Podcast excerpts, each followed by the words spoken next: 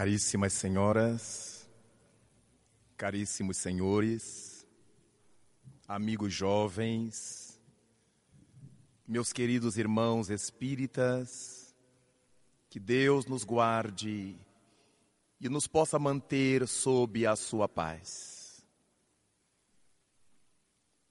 Logo que abrimos as páginas notáveis do evangelista Mateus, nos deparamos com as informações felizes a respeito do Divino Mestre. E uma dessas informações nos remete àquele dia em que, na barca, enquanto se engrava o mar da Galileia, o Mestre com seus discípulos aportariam as praias de Genezaré. Depois de descerem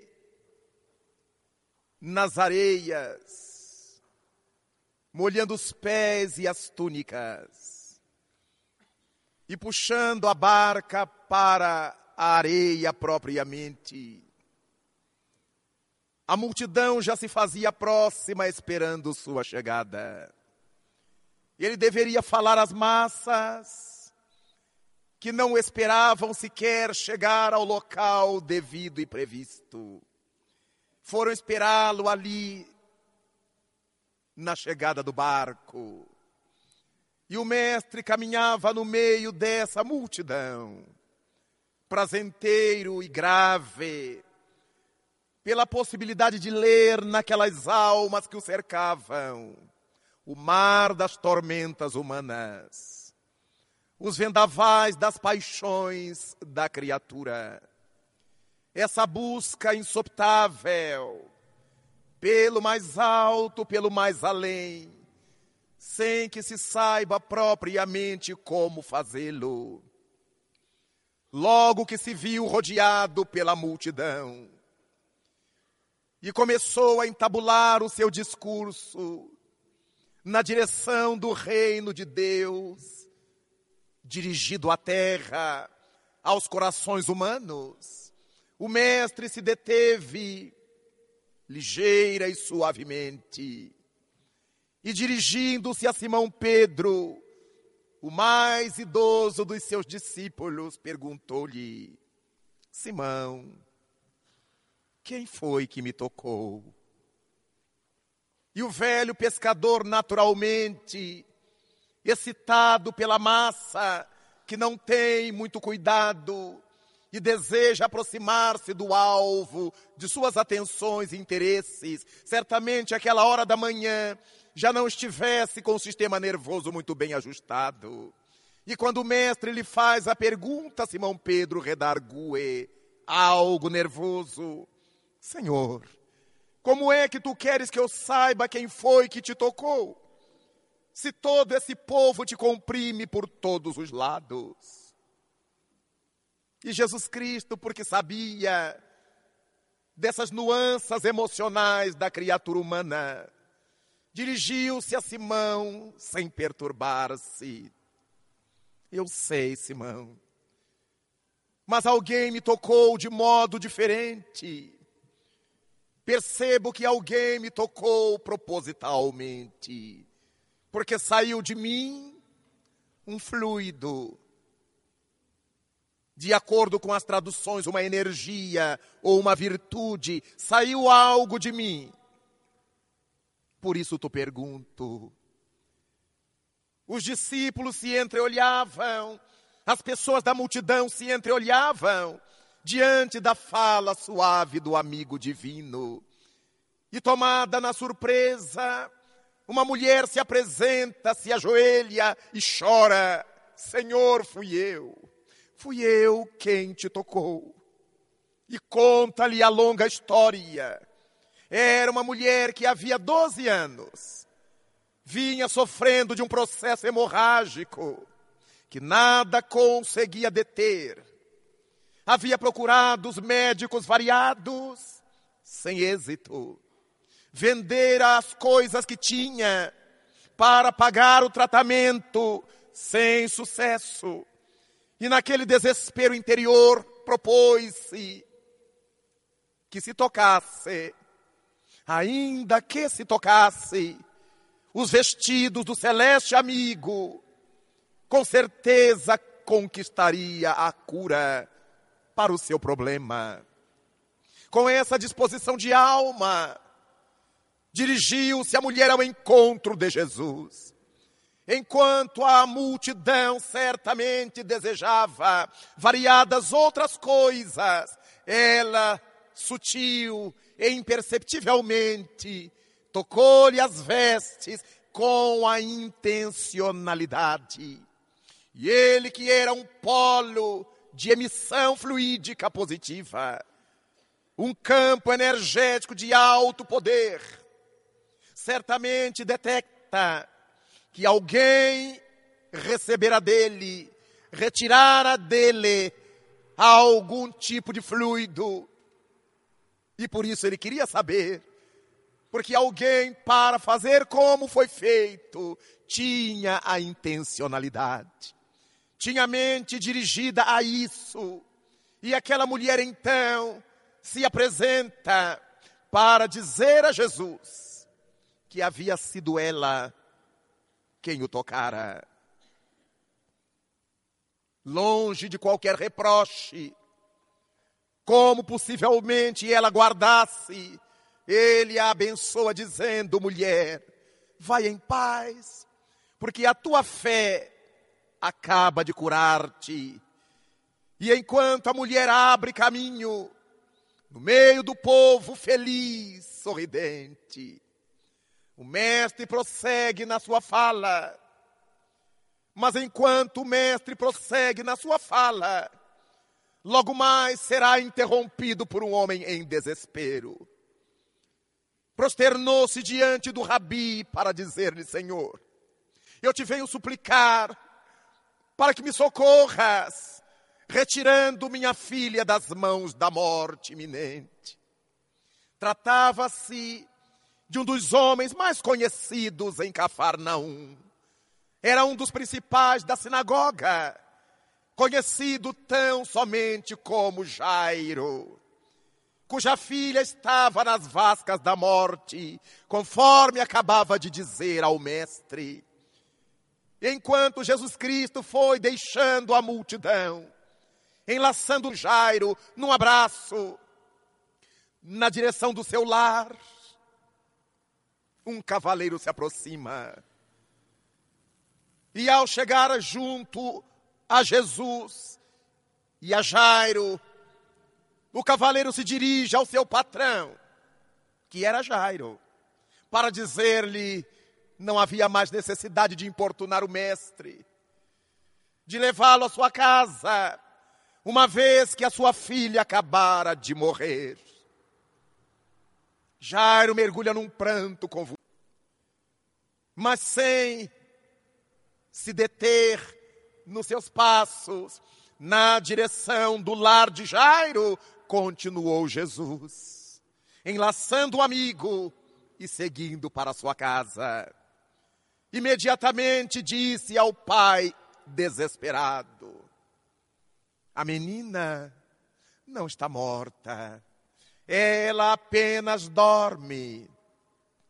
E dirigiram-se Jesus, os discípulos e o chefe da casa para ver a menina morta e lá chegando. A multidão se aglomerara no quarto da pequena, diante do leito mortuário. Alguns gritavam, choravam em desespero, enquanto outros tocavam pandeiretes flautins, como era de praxe, por ocasião da morte em Israel. Ao chegar, Jesus Cristo propõe que todos saiam do quarto da jovem. Solicita que fiquem tão somente os pais e seus discípulos. Refeito o silêncio silêncio que Jesus buscava sempre, ao afastar-se da multidão barulhenta. ao afastar-se do bulício para integrar-se com Deus, ele precisava do silêncio. Olhando a menina marmorizada sobre o leito, toma-lhe de uma das mãos, fria e pálida, e ordena: Talita, cume. Menina, desperta. O corpo da pequena estremunha sobre o leito, alcatifado de flores. Novamente o rosado volta-lhe as faces. Os olhos se abrem. E os pais prorrompem num choro emocionado. Cristo orienta-os para que a alimentassem. E enquanto abraçam a filha levantada das mãos da suposta morte, o mestre se vai com os discípulos. E quando o casal tomatino, possivelmente para agradecer-lhe ou para dizer-lhe qualquer coisa, já não o tem, já não o vê. Ele estava longe, dirigia-se agora com os seus amigos para a cidade onde fora criado. Dirige-se o mestre para Nazaré.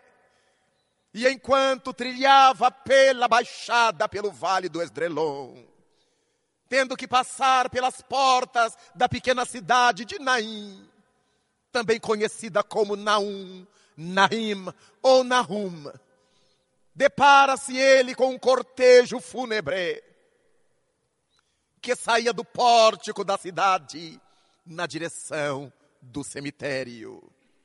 À frente do cortejo, uma mulher vestida de luto em desespero. Bradava aos céus misericórdia. Ainda há pouco enviuvara e agora via partir nas mãos da morte o seu único filho. Jesus Cristo foi tomado pela piedade. E a sua visão profunda identificou o problema. Atalhou os padioleiros que levavam o corpo morto do menino. Fê-los baixar ao chão o corpo, desenrolá-lo, e deu ordens ao pequeno para que se levantasse, para que despertasse e se erguesse. E o jovem morto então abre os olhos para o entardecer e vê sua mãe em desespero, agora tomada por profunda felicidade. Ajoelhada na terra, abraçada ao filho, tido como morto, ela chora e agradece aos céus, e quando se dá conta, onde estava aquele homem? Já estava longe, deixando-a com sua felicidade, cuidar do seu filho redivivo. Quando pensamos nesses milagres atribuídos a Jesus Cristo, nosso pensamento se reporta ao livro A Gênese, os milagres e as predições segundo o Espiritismo, a quinta obra da codificação espírita, que Allan Kardec ofereceu-nos há 140 anos para que pudéssemos estudar não só a questão das origens, da Gênese, mas também as reflexões em torno dos supostos milagres de Jesus Cristo. Quando refletimos sobre isso, naturalmente os ensinamentos espíritas nos fazem mergulhar nessa avaliação a respeito das curas e das ressurreições. Quantas vezes já teremos lido a respeito da mulher hemorrágica, aquela que tocou suas vestes e foi curada do fluxo sanguíneo. Mas poucas vezes nos detemos para ler o que não está escrito. Só conseguimos ler verdadeiramente quando já não lemos o que está nas linhas mas aquilo que as linhas não comportam, quando conseguimos ler as entrelinhas, eis a nossa condição amadurecida de bom leitor.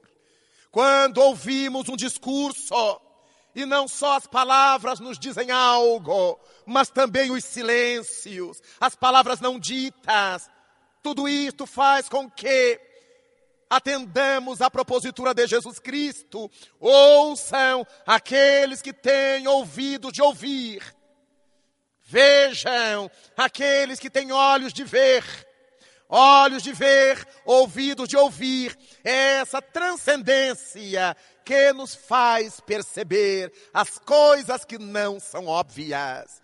Quando aquela mulher hemorrágica pensou em tocar em Jesus para curar-se, por que razão Jesus Cristo detecta e relata e publica, como se quisesse deixar-nos aquela referência.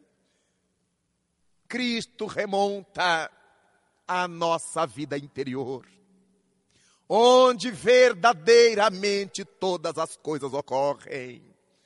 Porque aquela maioria que o cercava, certamente queria ver dele um milagre, um sinal dos céus, alguma coisa espetacular como até hoje nós gostamos de ver. Ele então ressaltava a vida íntima daquela mulher. Ela pensou de si para consigo, diante das dificuldades da saúde, se eu tocar. Se dispôs a isso e o fez, e conseguiu êxito. E Cristo confirma: foi a tua fé que acabou por curar-te. Dessa forma, Jesus Cristo nos vai ensinar que a fé não é aquilo que eu digo às pessoas. Eu tenho muita fé, eu tenho muita fé em Deus, eu acredito nisso, eu acredito naquilo. Não é isso que fala da fé. É o não dito. A fé é a consequência da nossa cultura, do nosso saber, do nosso conhecimento intelectual e da nossa maturidade emocional, que Allan Kardec chama de maturidade do senso moral. É a fé composta por essa dualidade de coisas. Se eu digo que eu tenho fé em alguma coisa que eu não entendo, eu me torno fanático. Como é que eu posso ter certeza de alguma coisa que eu não entendo? Como é que eu posso ter certeza de alguma coisa no que eu não consigo penetrar. Naturalmente, a fé verdadeira não é essa fé publicável, essa fé verbalizada, tão comum entre nós. A fé verdadeira não é esse conjunto de penduricalhos que nós gostamos de usar para dizer que cremos, para afirmar que somos de tal religião, a gente tem que usar roupas brancas, roupas pretas, roupas amarelas, roupas vermelhas, faixas azuis, coroa, guirlanda, sinal disso, sinal daquilo. Temos que ter um anel tal, um anel qual. Todos penduricalhos que não servem para nada, a não ser para nos enfeitar. Mas não fala da nossa relação verdadeira com o sempre eterno, com o incomensurável, com o pensamento de Deus. Gostamos dos incensos, das defumações, dos sons, das músicas, dos atabaques, das coisas que mexam com os nossos sentidos. O que nada diz quanto à nossa intimidade. Nós gostamos de palavras fortes, de palavras sacramentais, de gestos fortes, de gestos firmes. Aí nós dizemos: isso é que é médium forte, isso é que é força, por causa do gestual. E Jesus Cristo não fazia gesto nenhum. Pensava: Senhor, se tu quiseres, falou o líder dos dez leprosos, nós ficaremos limpos. E o evangelista narra, e Jesus, tocado de piedade, respondeu-lhe: Eu quero ser de limpos. E diante dos olhares dos discípulos e dos homens doentes. As carnes se moveram, o seu poder mental, o seu conhecimento superior atuava sobre o processo de substituição celular, de renovação das células, de reprodução das células.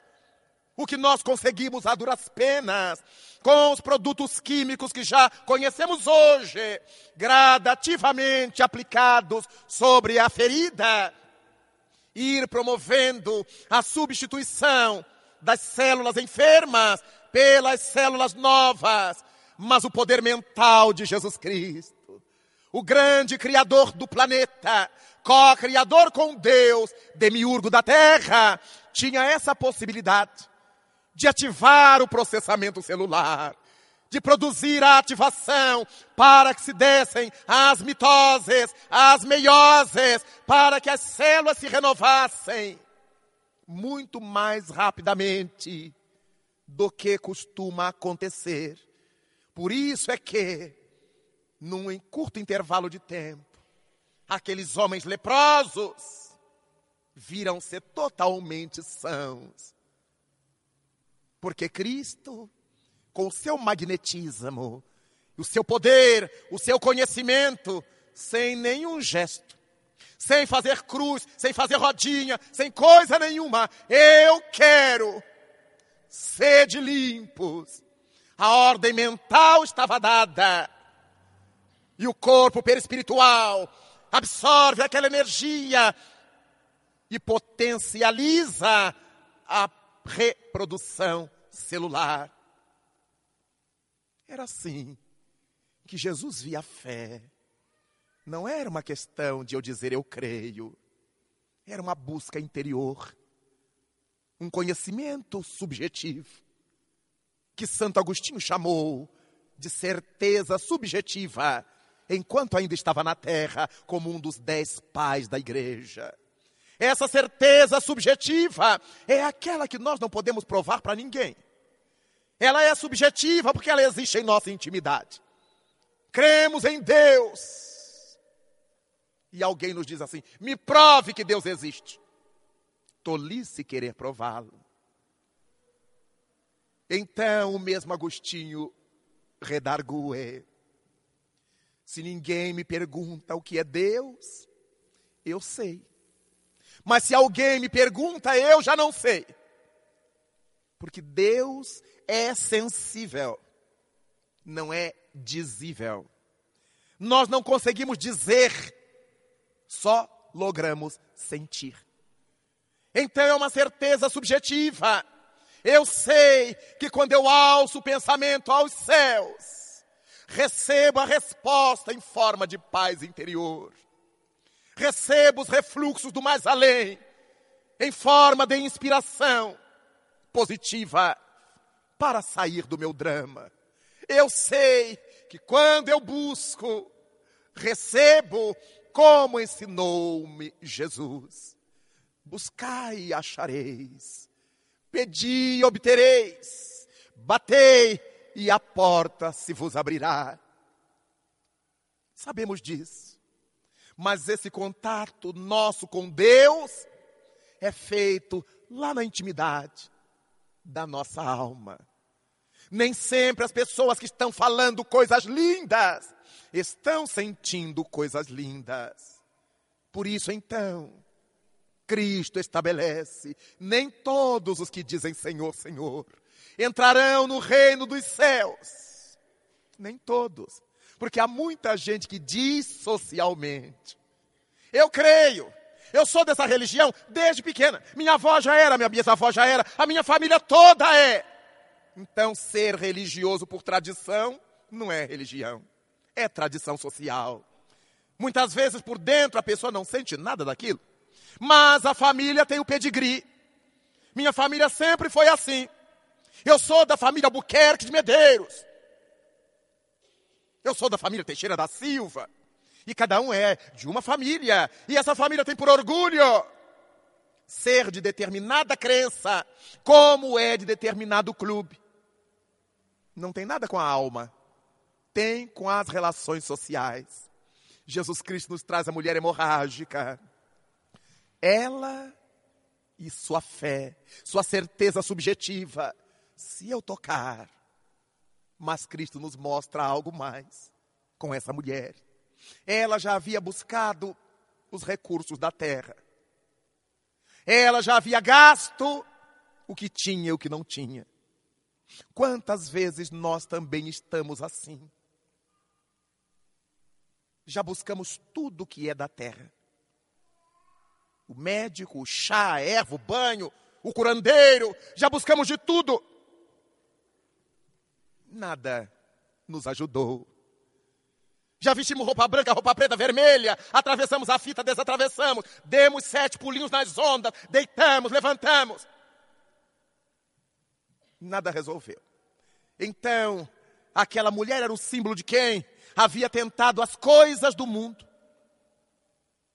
Os médicos não conseguiram curá-la e gastou todo o dinheiro que tinha. Logo, ela agora estava ela diante de Deus. Sem recursos, sem saúde, diante de Deus. Eis a nossa condição. Há pessoas que têm milhões nas cadernetas bancárias, nas contas do exterior, mas não consegue harmonia íntima. Os filhos são enfermos. Enfermos de vários níveis. São enfermos corporais ou são enfermos morais carregam enfermidades que a medicina do mundo não cura, ou carregam mazelas morais, como a drogadição, a alcoolofilia, a prostituição, a criminalidade. Que nada na terra consegue curar. São questões da alma humana. E dessa maneira, temos que procurar recursos onde a terra não consegue. Não importa os valores que temos no banco. Se os nossos filhos, se os nossos entes queridos estão infelizes, nós infelizes também estaremos. E encontramos pessoas que na terra não têm nada. Moram em casebres, em casas pobres, em favelas, mas estão perpetuamente com um sorriso no rosto. Deus nos dá para cada dia e nos faz recordar a Jesus. Não vos atormenteis pelo dia de amanhã. A cada dia já basta o seu afã. Não adianta nos atormentarmos. Como eu vou ficar no ano que vem com o problema da economia mundial? A gente nem sabe se vai chegar ao ano que vem. É a primeira questão. E as pessoas que estão criando os problemas para o ano que vem, quem sabe vão morrer antes de terminar este ano. E diante dos conflitos do mundo, as coisas no mundo acontecem muito rapidamente. Da noite para o dia, os fenômenos sociais se alteram, os fenômenos econômicos se modificam. Então, não me vale sofrer por um futuro que eu não posso fazer ideia de como será. Então, deixa-me viver o dia de hoje com sanidade, com equilíbrio, na certeza de que, caso eu venha viver o amanhã, esse amanhã será a consequência do meu dia de hoje.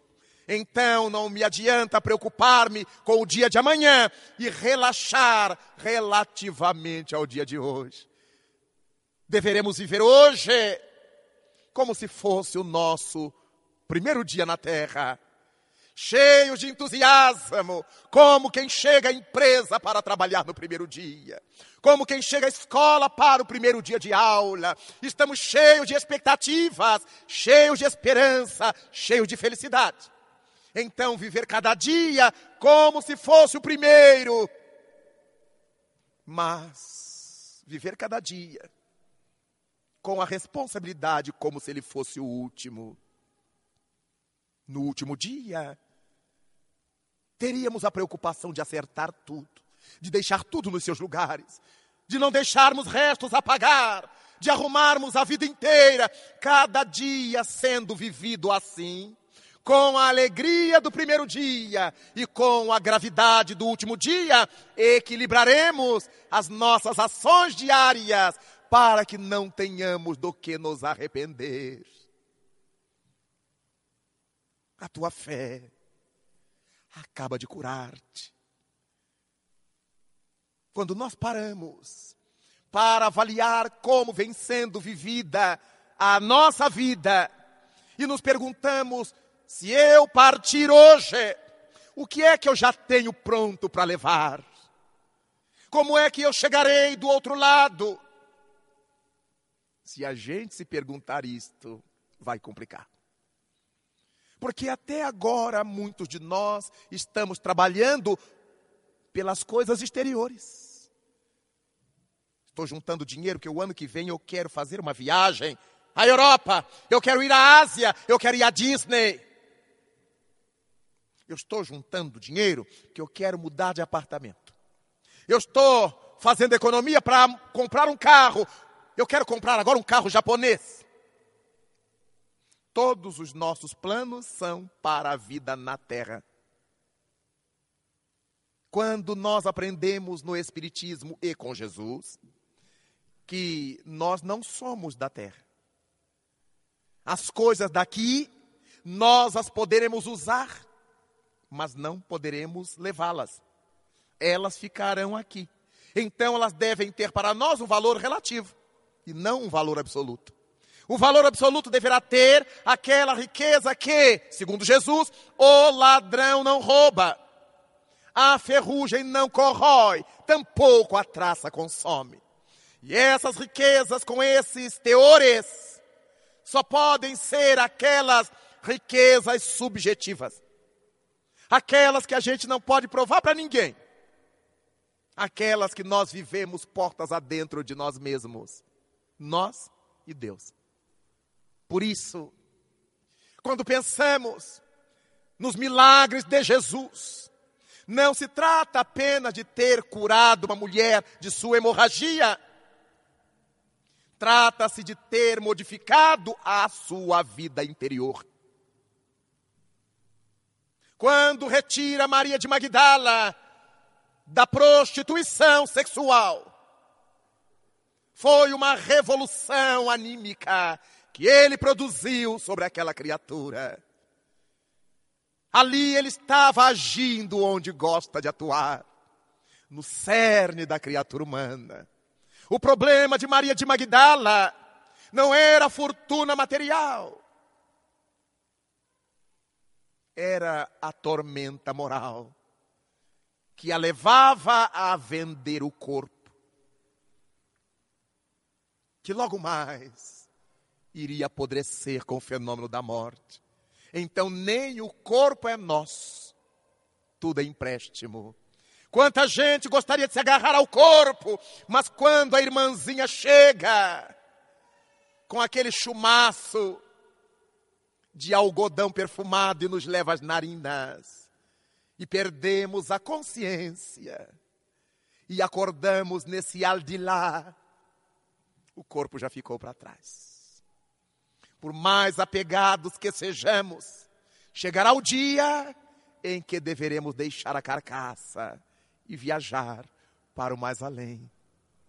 Importante para a nossa vida é essa relação interna que temos com Jesus de Nazaré, que temos com Deus, como a mulher hemorrágica. Se eu tocar, e ele sabia. Por isso nos disse ao ensinar-nos a orar, quando tiverdes de orar, entrai para o vosso aposento, para a nossa intimidade, e falai com Deus em secreto, porque Deus que vê o que se passa em secreto, vos atenderá. O valor que Cristo deu à nossa vida interior, o valor que Ele deu à nossa vida íntima e que quase nunca a gente dá. Nós damos valor ao que os outros vão pensar de nós, a vida exterior. Se temos que ir a uma festa, não podemos repetir o sapato. O povo já me viu com esse sapato. E qual é o problema se o sapato está novo? Mas já me viram com esse vestido. Já me viram com essa roupa. Mas qual é o problema se o vestido está novo, se a roupa está nova? Pior é se as pessoas não me tivessem visto com essa roupa. Então, Vivemos não para sermos felizes, vivemos para alegrar os outros, para que os outros não tenham o que falar de nossa roupa. E não cuidamos assim da nossa vida interior. Estamos sempre preocupados com o estereótipo. Por isto, se eu sou cristão, eu tenho que ter determinados sinais. Um dia eu ia passando com um amigo pela porta de uma igreja de minha cidade. Colega de trabalho universitário, de família católico-romana. Íamos conversando sobre a política acadêmica. E quando passamos na frente da igreja, automaticamente ele se persignou. E continuamos conversando. E eu então perguntei-lhe, Máximo, por que você fez o sinal da cruz? Não sei. Automatismo. Mas se você é católico romano, devia saber por que é que se benze ao passar na porta da igreja. O que que isso significa para você? Ah, não sei, na minha casa todo mundo faz. A minha mãe me ensinou assim. Vejamos por que é que na hora do desespero ele não tem respaldo. Ele não sabe por que faz as coisas. Ele não entende por que, que faz o que faz. Da outra vez eu fui a um sepultamento, acompanhado de amigos. E quando saíamos do cemitério, uma das amigas do grupo começou a sair do cemitério de costa de frente para os túmulos, de costa para a rua. E eu disse: o que, que houve? Não, a gente não pode dar as costas para os mortos. Eu digo: mas tem morto aqui também. Então você tem que andar igual uma piroqueta. Porque tem morto em todo lugar. E a gente não pode dar as costas para os mortos, como é que vai andar? Mas se você sair de costa do cemitério, você vai voltar para cá, porque o ônibus te atropela. As pessoas fazem sem saber por que fazem por um atavismo social. Quem foi que disse que as almas estão nos cemitérios? É lá o único lugar em que elas não devem estar. As almas estão nos acompanhando. Onde está o nosso psiquismo? Aqueles que as chamamos, aqueles que nos comportamos da forma A ou B ou C, as atraímos por sintonia. Nenhuma alma está presa ao cemitério, salvo em casos de tormenta obsessiva em que elas próprias se punem, presas aos corpos, em casos de suicídios, de homicídios ou de materialismo audaz. Fora disso, elas nem chegaram aí para o cemitério. Os corpos foram, elas já foram chamadas psiquicamente para outras realidades da vida espiritual. Então a minha amiga saindo de costa do cemitério para não dar as costas aos mortos. Vejamos que ela aprendeu as coisas sem nenhum sentido. O apóstolo Paulo nos disse que estamos cercados, cercados de todos os lados, por uma nuvem de testemunhas. E se eu não puder dar as costas para essas testemunhas, temos que andar iguais a peões. As criaturas fazem coisas sem avaliar, sem pensar. Aí, quando desencarna o parente, quer se suicidar, supondo que vai acompanhá-lo não suportam as dores das perdas humanas. Querem morrer junto. Vejo às vezes mães de vários filhos. Desencarnou um deles, ela se esquece dos outros filhos. E passa a desesperar-se pelo que foi, atormentar o que foi, jurando que ama ao filho que foi. Que amor estranho é esse que perturba? Que amor estranho é esse que atormenta? Mas eu estou sofrendo, mas quem vai também sofre. E quem tem que aturar essa criatura deve estar sofrendo também. A dor verdadeira, ela é silenciosa. A dor verdadeira nos consome. Sem que a gente precise dizer uma palavra. Às vezes eu vou a sepultamentos e vejo familiares agarrados à alça do caixão. O que será de mim, fulano? O fulano é que morreu, estão pensando neles. O que será de mim? Eram maridos que exploravam as esposas e faziam delas suas empregadas. E sabem que as moças novas não serão as empregadas que eles gostam. São filhos que exploraram suas mães, que eram suas empregadas de graça. E agora que a mãe se foi, eles vão ter que pagar alguém para fazer. Então, o desespero é por causa do egoísmo, não é por amor ao morto. Porque se fosse por amor ao morto, a gente silenciaria para não perturbá-lo. A nossa lágrima seria silenciosa e o nosso pensamento seria de gratidão por tudo quanto aprendemos com ela, com ele, por tudo que eles representam na nossa vida, mesmo tendo feito a grande viagem. Esse é o sofrimento, esse é o respeito. Gritaria, escândalo é complexo de culpa ou distúrbio nervoso. Não se pode dizer que isso seja dor, sofrimento ou saudade verdadeira. Quantas coisas nós misturamos. Quanta falta de reflexão. E por isso, dois milênios depois de Jesus, ainda encontramos os cristãos que nos engalfinhamos. Logo não entendemos a mensagem. Ainda encontramos os cristãos que nos suicidamos fumando, nos alcoolizando, usando drogas, excedendo na comida. Logo não entendemos a mensagem mas todos carregamos os penduricalhos do cristianismo. Todos. No pescoço temos o Cristo crucificado. Na carteira temos o Cristo crucificado. Na nossa casa temos o Cristo crucificado. Mas o Cristo crucificado não pode fazer nada por nós. Deveremos buscar esse Cristo vivo das estradas. Quanta coisa nós aprendemos a partir da mulher hemorrágica, depois da busca das coisas do mundo, os nossos problemas não são saneados. Depois que ela buscou tudo no mundo, continuava a sofrer a mesma perda de vitalidade. A hemorragia, essa sangria, é o símbolo da morte gradativa. Uma vez que a vitalidade circula no sangue, qualquer pessoa que sofre uma hemorragia que não se detém, morre desvitalizado. Era o que acontecia com aquela mulher, perdendo sangue há 12 anos, morrendo aos poucos. Ao buscar Jesus, era a demonstração da busca da vida de quem não desejava morrer de forma tão banal. Quantos de nós vivemos essa hemorragia moral? A cada dia afundando um pouco mais, a cada dia atormentado um pouco mais, a cada dia. Pensarmos lá dentro, como o filho pródigo, se quem está servindo de empregado ao meu pai, se vale do bom e do melhor, por que, que eu tenho que estar disputando com os porcos a comida deles? Neste momento é da inflexão. Quando nós começamos a pensar para cima, quando nós jogamos o pensamento para o alto, aí descobrimos certamente o que é que nos cabe fazer nessa sangria continuada em termos morais.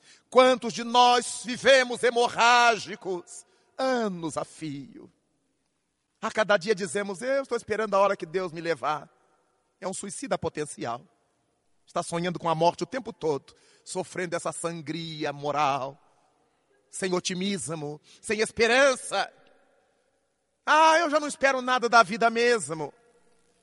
Ah, eu já não tenho mais nada o que fazer. São pessoas que jogaram a toalha sobre as oportunidades, estão esperando o final, vivem essa sangria. Não adianta, eu já fumei a vida inteira mesmo, eu vou morrer disso. Mas pode voltar melhor do que voltará se continuar. Daí então, a cura de Cristo não se cingiu ao físico da mulher a mulher hemorrágica é um símbolo de alguém que perdia a vida, que se desvitalizava e que encontrou no contato com Cristo. Dela para com Ele, se eu o tocar, se eu o contatar, tenho certeza de que me curarei. É exatamente isto. Ele está sempre pronto. Ele é uma usina permanente de emissão de amor. Nós é que precisamos fazer o caminho ao seu encontro. Essa decisão tem que ser daqui para lá. O convite ele já nos fez. Vinde a mim, os que estáis cansados, oprimidos, enfermos, desolados. Aquele que quiser vir após mim, Tome sua cruz, negue-se a si mesmo e siga-me. Aquele que quiser vir após mim. Respeito ao livre-arbítrio. Quantas coisas nós aprendemos com Jesus. Mas agora, ele levanta a filha de Jairo, o filho da viúva de Naim. Mas será que Jesus Cristo tinha poder de devolver a vida aos mortos? Não, não tinha. E se foi ele que afirmou: Não vim destruir a lei, sendo a desencarnação uma lei, depois que o espírito se desliga do corpo definitivamente, não há Cristo que o faça voltar. Se o Cristo fê-lo voltar, é porque ele não tinha se desligado do corpo definitivamente. Por isto, a doutrina espírita nos leva a refletir, para que entendamos o que a medicina detectou muito tempo depois de Jesus. As criaturas que são passíveis de sofrerem transes letárgicos ou catalépticos. A letargia, esse estado em que a criatura fica paralisada e simula a morte as nossas funções orgânicas caem para o nível basal. Para que não haja morte definitiva. O organismo funciona no seu nível básico, no seu nível mínimo. Um exemplo banal. Quantas vezes em nossa casa ocorre uma queda de tensão elétrica e todas as lâmpadas da casa diminuem a claridade. E nós vemos apenas seu filamento aceso. A nossa televisão, caso esteja ligada, fica com a imagem só na metade, uma faixa na metade da tela. Os nossos aparelhos elétricos tremem, estremunham, alguns queimam, até que volte plena a energia, até que volte plena a intensidade de corrente elétrica e tudo volte a iluminar-se. É mais ou menos isto o que ocorre com a pessoa letárgica ou letargo cataléptica. Há períodos em que ela está como se estivesse morta. A sua vitalidade desce ao nível mais basal. Os órgãos vitais funcionam, mas o sangue sai da periferia do corpo para fazer com que esses órgãos não morram, para nutri-los. Por isso, a respiração é mínima. E se não for através de um espelho, não se sente o vapor d'água que se emite na respiração. Não se percebe os movimentos das narinas. Então, a olhos nus, a pessoa está morta. Porque o sangue sai da periferia, o indivíduo fica corporalmente frio. O colapso periférico enregela o corpo como se estivesse morto. As juntas ficam hirtas, os membros não se dobram. E a palidez por causa da saída do sangue da periferia. Todos os indícios são de morte. Ao tempo de Jesus Cristo, no seio do povo judeu, que sepultava seus mortos imediatamente à morte, quantos foram sepultados vivos? Quando lemos os Atos dos Apóstolos, e Pedro chama atenção de um dos colaboradores que estava usurpando a obra. Coisa antiga, hein? E ele, tomado pelo choque, desmaia. E os padioleiros entendem que ele morreu e levam-no para sepultar. Poucas horas depois chega sua esposa, que participava da mesma estrutura, e Pedro admoesta, e ela sofre o mesmo delíquio. E os homens a levam de novo para sepultar junto ao marido. Dois que foram enterrados vivos. Era comum enterrar-se a criatura viva porque não se conhecia a letargia nem a catalepsia. Mas esses indivíduos que eram sepultados vivos, certamente carregavam na sua folha expiatória essa possibilidade de resgate doloroso. Logo, Jesus Cristo não deturpou a lei de Deus. As criaturas tidas como mortas, que ele levantou, é porque não estavam mortas de fato, estavam vivendo esse drama, esse surto ou essa crise da letargia. Simão Pedro, depois de Jesus, também ressuscitou a primeira costureira cristã de que se tem notícia.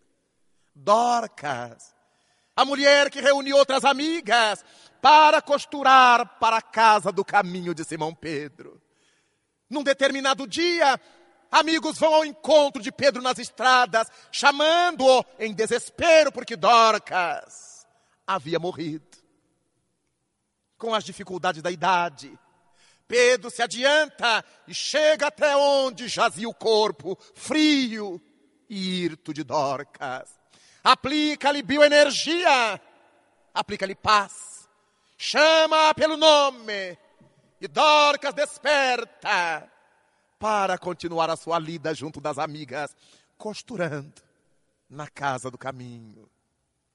Contam os atos dos apóstolos ainda que numa das vezes em que Paulo de Tarso fazia uma pregação numa das cidades, um adolescente, sempre adolescente presepeiro, assentou-se no caixote da janela, ouvindo Pedro, ouvindo Paulo falar. E ali cochilou e despencou do segundo andar, onde estava sendo a fala de Paulo. E o povo correu para acudir a Eutico, era o nome do jovem. Chamaram Paulo porque o Tico estava morto. Paulo aplicou-lhe passes, aplicou-lhe bioenergia e Eutico foi ressuscitado. O bom senso nosso de hoje nos faz acreditar que essas pessoas não podiam estar mortas, realmente mortas. Porque se fosse verdade que elas estavam realmente mortas, Jesus Cristo teria sido muito cruel porque ele levantou apenas três pessoas da morte e as outras centenas que morreram em seu tempo. Ele deixou as famílias sofrendo. Logo, ele só reergueu quem podia ser reerguido. Dessa maneira, quando as duas irmãs, suas amigas, foram encontrá-lo na estrada, Jesus Cristo recebeu a notícia da morte de Lázaro de Betânia, seu grande amigo. As lágrimas lhe vieram aos olhos, mas ele diz às irmãs, Marta e Maria, a doença de Lázaro, a doença de Lázaro não é para a morte, e sim para a vida. E vai com elas até o local onde o corpo do amigo já estava sepultado já que se inumava imediatamente. Três dias. E diz a narrativa evangélica: o corpo de Lázaro já cheirava mal. Mas isso ocorre com todo letárgico. Como carece de sangue nas extremidades, essas extremidades vão se putrefazendo. Por isto, três dias depois, a pele de Lázaro putrefeita, já cheirava mal. Mas a doença dele, o débito moral dele, era para testar a vida e não a morte. Porque esses indivíduos que são portadores dessa letargia, dessa catalepsia, costumeiramente são grandes suicidas de ontem ou ferrenhos homicidas do passado. Aqueles que várias vezes romperam o fio da própria vida ou da vida do outro. Criaram essa tormenta na própria consciência profunda. Esse complexo de culpa que se lhes alojou na alma no processo reencarnatório se manifesta. E o sistema neurológico do indivíduo é desenvolvido de tal modo que periodicamente sofre um curto-circuito, sofre uma baixa, como se se desprendesse da fonte de energia psíquica do cérebro. E nesses estágios há uma queda na oferta de vitalidade ao corpo. E o indivíduo entra nesse estado cataléptico, supostamente morto. Hoje a medicina detecta que ele não está morto, está num surto letárgico. Com isto, conhecemos no estado do Rio de Janeiro um homem que era médium letárgico, caía num transe letárgico e ficava como morto sobre o. Só que os espíritos davam-lhe informações, prescreviam receitas e ele falava como se fosse um sonâmbulo, o corpo frio e hirto, e a boca que falava o que ele estava vendo no mundo espiritual. Era um médium letárgico. Chamou-se Zico Horta, em cuja homenagem se ergue uma das casas espíritas na cidade de Barra Mansa, no estado do Rio de Janeiro, na sua parte sul. Zico Horta era letárgico e escolheu resgatar seus velhos suicídios, também tornando-se útil às criaturas. Porque quando caía no transe letárgico, ele trazia as mensagens superiores do bem para confortar, para elucidar, para orientar as criaturas. Basta lermos as obras da médium saudosa Ivone do Amaral Pereira para termos notícias da sua potencialidade letárgica. Ouvi de sua própria voz a narrativa de que, quando ainda bebê, sofreu uma dessas crises letárgicas e foi dada como morta. O corpinho colocado sobre a mesa da família. Foi confeccionada a mortalha, a roupa mortuária do bebê que naquela época era presa no corpo do bebê com espinhos de roseira. E quando estava próxima a hora de sepultar o corpo, a mãe tinha alguma coisa que lhe dizia que a filha não estava morta. Adentrou o quarto, trancou-se e de joelhos orou a Maria de Nazaré para que abençoasse aquele momento a sua vida, a sua filha, porque ela tinha certeza de que a filha não estava morta, mas se não estivesse, que pudesse dar um sinal de vida qualquer antes de ser levada ao sepulcro. Se a minha filha voltar, se ela não estiver morta, eu a registrarei e lhe darei o nome de Maria da Conceição, em homenagem a ti, Senhora. Chorou muito e saiu à sala, onde as pessoas se preparavam para resguardar o corpo na caixa e levá-lo ao sepulcro. Quando a menina gemeu, quando o bebê chorou, voltou às cores naturais. A mãe de Ivone, emocionada, agradeceu a mãe de Jesus. Retiraram os espinhos de laranjeira, a mortalha, banharam a menina para alimentá-la pelo número de horas que esteve em câmara ardente, precisava da alimentação, como a filha de Jairo. Mas aí chegou a hora do registro civil. E a mãe disse ao pai que queria que a filha se chamasse Maria da Conceição, pela promessa que ela havia feito a Maria, mãe de Jesus, naquele momento de desespero e o marido, embora espírita, era machista. A minha filha se chamará Ivone. E registrou-a como Ivone do Amaral Pereira. E Dona Ivone do Amaral Pereira me contava então que no mundo dos espíritos, nenhuma entidade que lidava com ela a chamava de Ivone. Todos a chamavam de Maria da Conceição, honrando o compromisso de sua mãe a intimidade, o valor da nossa vida íntima. É lá que estão as nossas verdades. E não do lado de fora. Para a sociedade, ela foi Ivone.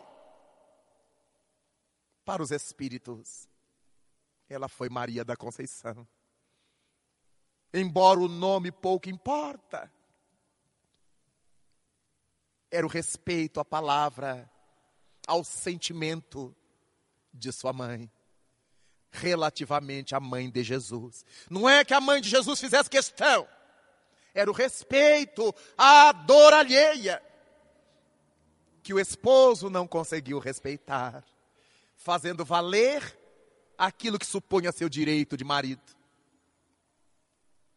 Nossa vida interior. Ela que rege nossa felicidade ou nossa desdita.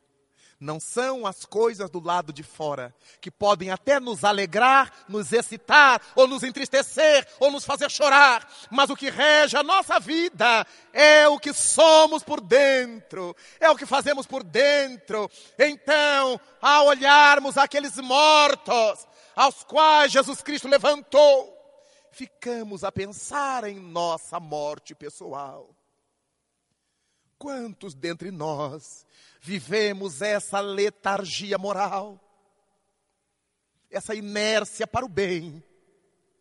Não temos coragem de nos mexer para nada em prol de ninguém. Queremos sempre absorver da vida, sugar da vida, e não nos mexemos para nada. Passam-se os anos e a gente se pergunta: o que que eu fiz em prol de alguém? Eu já plantei uma árvore, eu já ofereci a alguém um prato de comida, eu já abracei alguém no momento de dor. Seria tão bom se as lições do Evangelho, que nós já lemos tantas vezes, pudessem ser revistas por nós. Nessa certeza de que nós somente demonstramos saber ler, quando não mais juntamos letras e palavras, mas quando lemos o que não está escrito. Quando aprendemos a ler as entrelinhas, quando temos os olhos de ver, os ouvidos de ouvir, por trás do discurso feito, o discurso oculto. Aí temos o ouvido de ouvir. É deste modo que quando evocamos esse natalício de a Gênese, os milagres e as predições, segundo o Espiritismo, 140 anos depois, cabe-nos essa reflexão a respeito de nós próprios nossa sangria desatada, por meio da qual vamos nos desvitalizando, vamos perdendo a condição de vida, até o momento em que tenhamos essa audácia de buscar a Jesus. Desejo de dentro para fora, se pelo menos eu tocar.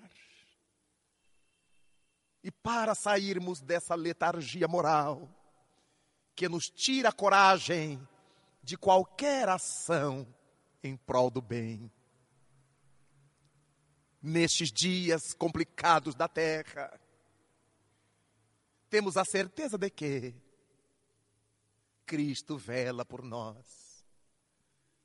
O Senhor da vida vela por nós. E particularmente, posso dizer da honra de procurar esse Cristo interno ao longo dos anos, ao longo das décadas. Descedentar-me nessa fonte inesgotável do Espiritismo.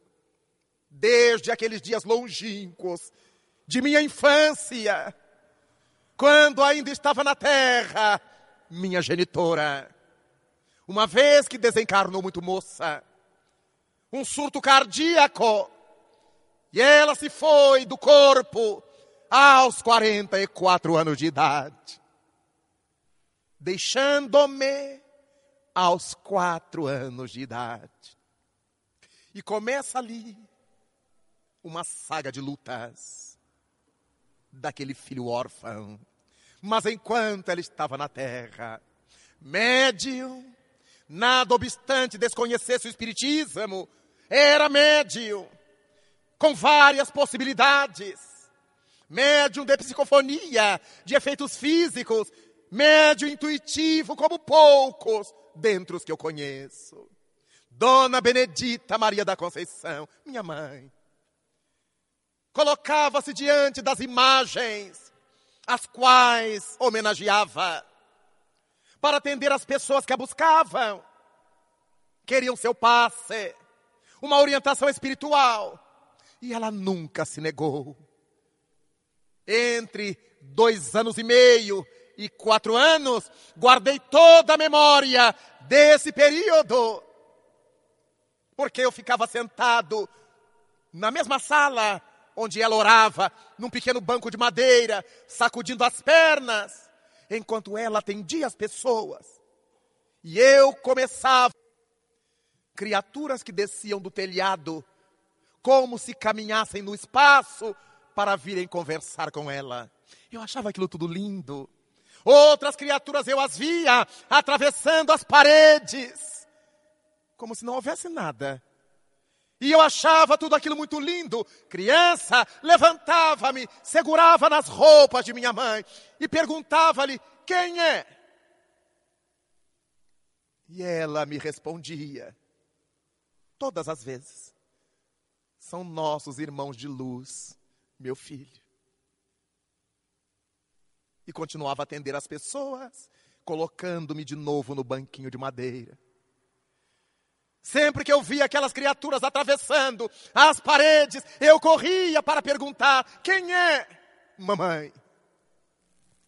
São nossos irmãos de luz, meu filho.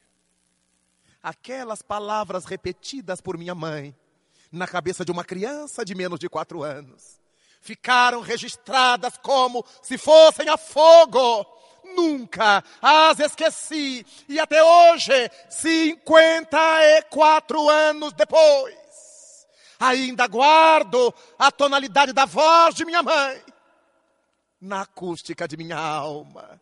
Por isto, no dia em que Osvaldo Esteves Faria, irmão de crença, irmão de fé, meu amigo pessoal, declinou o desejo de escrever sobre nossa vida pessoal. Disse-lhe que não via na minha vida nada que pudesse ser útil às pessoas. E os anos se passaram, e ele continuou na lida de recolher elementos para a formação de um volume. Um dia, passados os anos, procurou-me outra vez. E dessa vez, então, indaguei do meu benfeitor espiritual, o espírito Camilo, se deveria liberar ou não. E o Espírito Camilo me disse, exatamente no ano passado, quando eu completava 40 anos de oratória espírita, meu filho.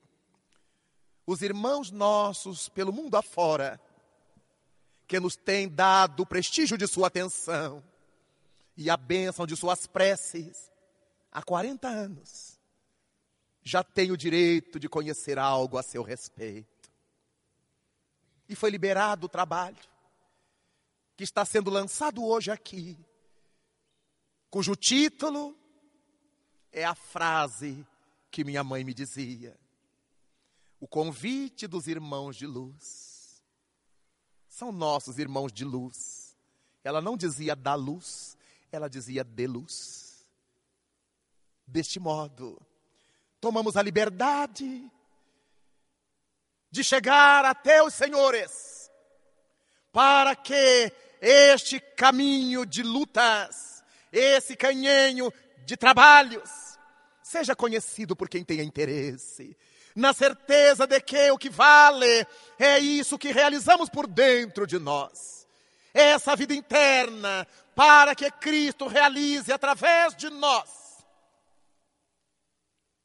o estancamento dessa sangria que nos desvitaliza pouco a pouco, para que Jesus de Nazaré sopre-nos de novo as narinas e voltemos a retomar a vida e retomemos o passo após essa letargia moral que a tantos nos tem infelicitado ao longo dos dias. o dia mal clareara,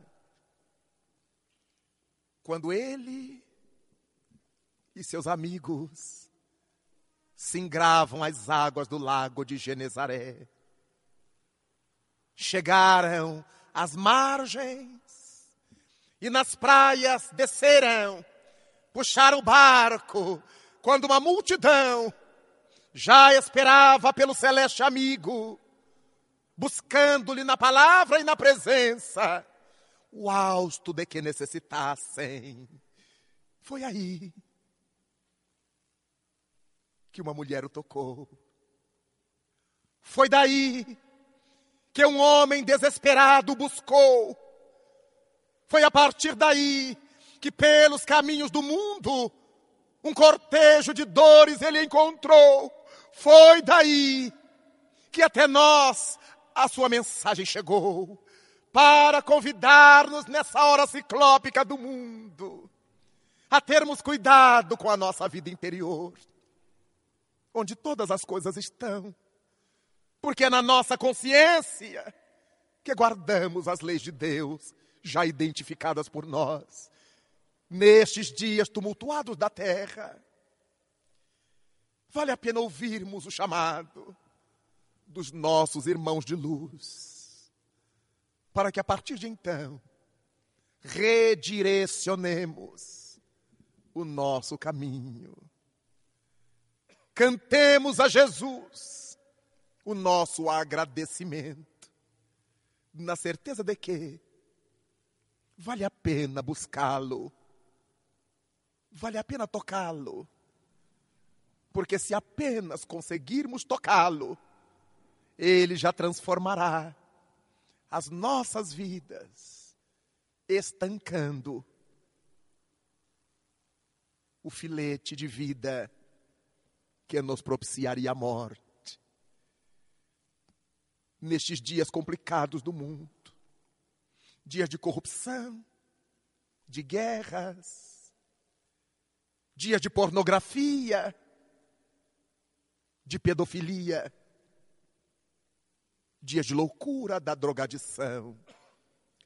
Vale a pena dizer-lhe do quanto desejamos encontrar lá dentro de nós, onde late o próprio coração, e dizer-lhe: Louvado seja Senhor Jesus, na glória imortal do lar celeste, pelos bens que nos trouxeste no evangelho da nossa redenção, na tarefa renovada que o teu olhar nos consente. De espíritos reverentes, nós rogamos pelo teu amor. Pobres cegos, que desde milênios estamos fugindo à luz a qual nos elevas. Hoje, Senhor, a nossa oração rompe as trevas. Escuta-nos e, se possível, vem vem retificar o nosso passo, a fim de que trilhemos a estrada corrigida, vem sustentar nossa lida, nossa vida, na fonte inesgotável do eterno bem. Dá-nos, Jesus, tua bênção, bênção que nos conforta, bênção que nos levanta, para que a tua doutrina santa esse imbatível Espiritismo vibre pura, viva dentro de nós. Faze, Jesus, com que nós todos, nessa caminhada incessante, a cada dia, em todo instante, possamos ouvir tua voz. Ampara a nossa esperança, socorre a nossa pobreza e liberta a nossa alma ainda presa de tanto erro nessa multissecular imperfeição.